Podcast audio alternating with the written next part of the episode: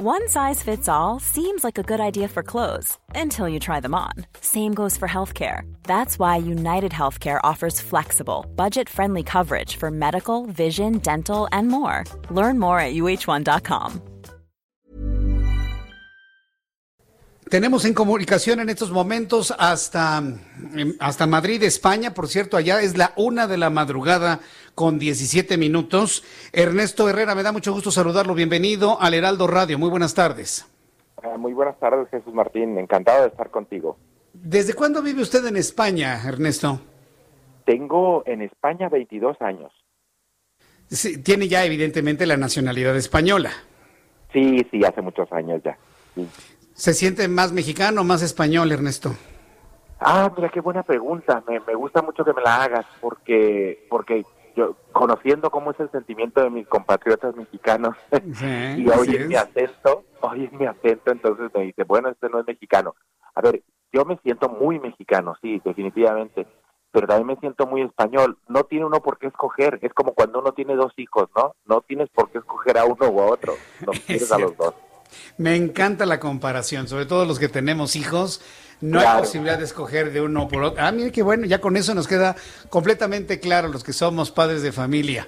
Ahora va la pregunta, ¿qué mueve a alguien que pues seguramente no le va mal allá en España, que finalmente tiene su corazón en ambos países, en, pues vaya, no me gusta la, comparación, pero en ser prácticamente experimento, conejillo de indias, hacer una prueba de una vacuna que todavía no sabemos al tiempo si va a funcionar, no va a funcionar, si tiene efectos colaterales o no, que mueve a alguien como Ernesto Herrera para ofrecerse a estas experimentaciones. ¿Qué me comenta?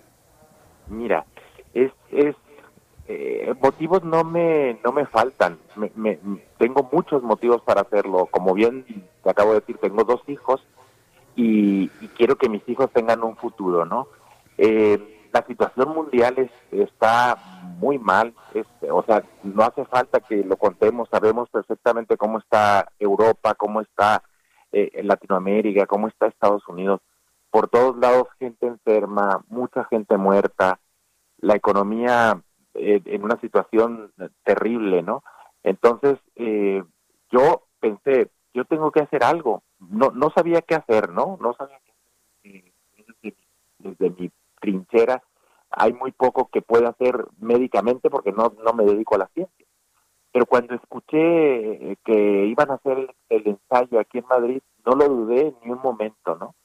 ni un momento. Yo creo que es el momento de que la sociedad se una, que la sociedad saque lo que lo, lo que realmente tiene como como sociedad, este, para suplir un poco lo que los políticos no han podido hacer. En ningún lado, no, no acuso a uno específicamente, pero lo que los políticos se, se- se les ha quedado muy grande el saco este con la pandemia y con la sociedad, ¿no?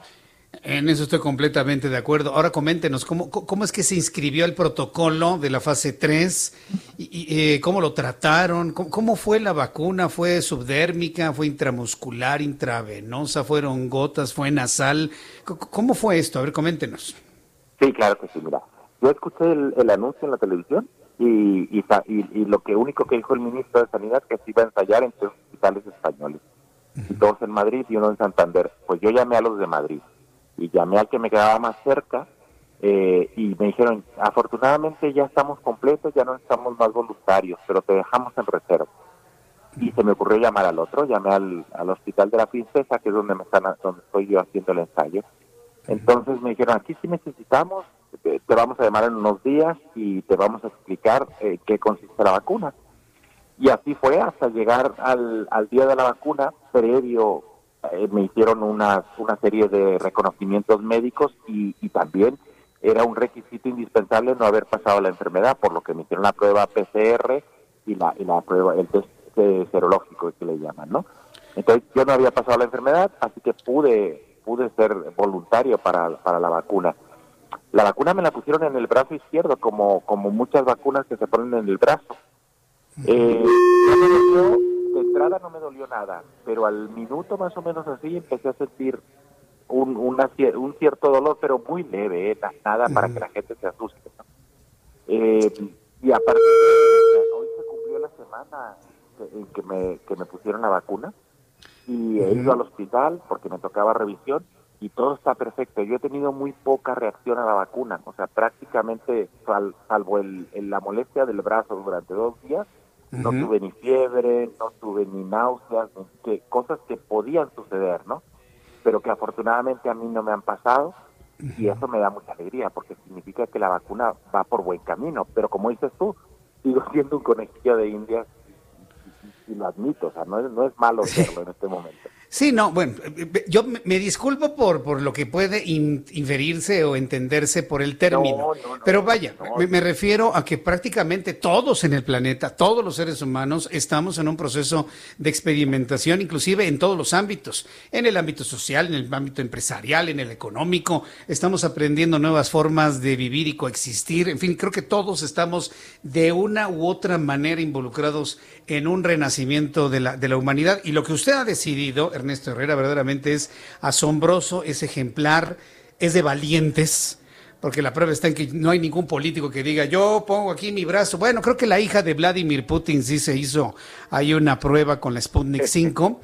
pero de ahí en fuera no he conocido absolutamente a nadie. ¿Cómo se ha sentido? ¿No ha tenido algún tipo de problema neurológico? ¿Siente usted algún tipo de parálisis? ¿Ha perdido algún tipo de habilidad? Y lo pregunto sobre todo por lo que se ha encontrado en reacciones en la vacuna británica, la de AstraZeneca Oxford. ¿Usted cómo se ha sentido posterior pues a la vacunación? Sí, efectivamente, ninguna molestia, de momento ninguna molestia. Eh, yo, yo no sé si es la emoción, porque me preguntaron muchas veces los medios de comunicación aquí en España cuando me iba a poner la vacuna antes, ¿no tienes miedo? Y le dije, les dije, no tengo miedo, tengo mucha ilusión. Eh, me sentía muy ilusionado y esa ilusión la sigo teniendo ahora, ¿sabes? Pensando que, que, que, que de verdad la vamos a, vamos a llegar a tener la vacuna y se va a acabar esta pesadilla, ¿no? Pero no he tenido ningún, ningún efecto. Igual es verdad que todavía hay tiempo para, para que surjan los efectos secundarios. A mí me van a estudiar durante un año o dos meses, o sea, bueno, a todos los que estamos voluntarios vamos a estar sometidos al estudio durante un año y dos meses. A noviembre, en noviembre del 2021 terminaremos con los estudios. O sea que puede que haya alguna consecuencia, esperemos que no. Bien, pues la verdad yo agradezco mucho esta apertura, esta amplitud para platicar la experiencia de la vacuna. Deme la oportunidad de volverle a buscar en un mes, dos meses. Vamos a ver finalmente cómo sucede. Sé que en España se está viviendo un rebrote dramático, 11 mil casos en solo 24 horas. Urge la vacuna. Y pues bueno, Ernesto eh, Herrera, yo le agradezco mucho estos minutos de comunicación con México y con el Heraldo de México. No, yo encantado de hacerlo y cualquier cosa en la que yo pueda participar, ayudar, lo que sea, Muy bien. estoy disponible.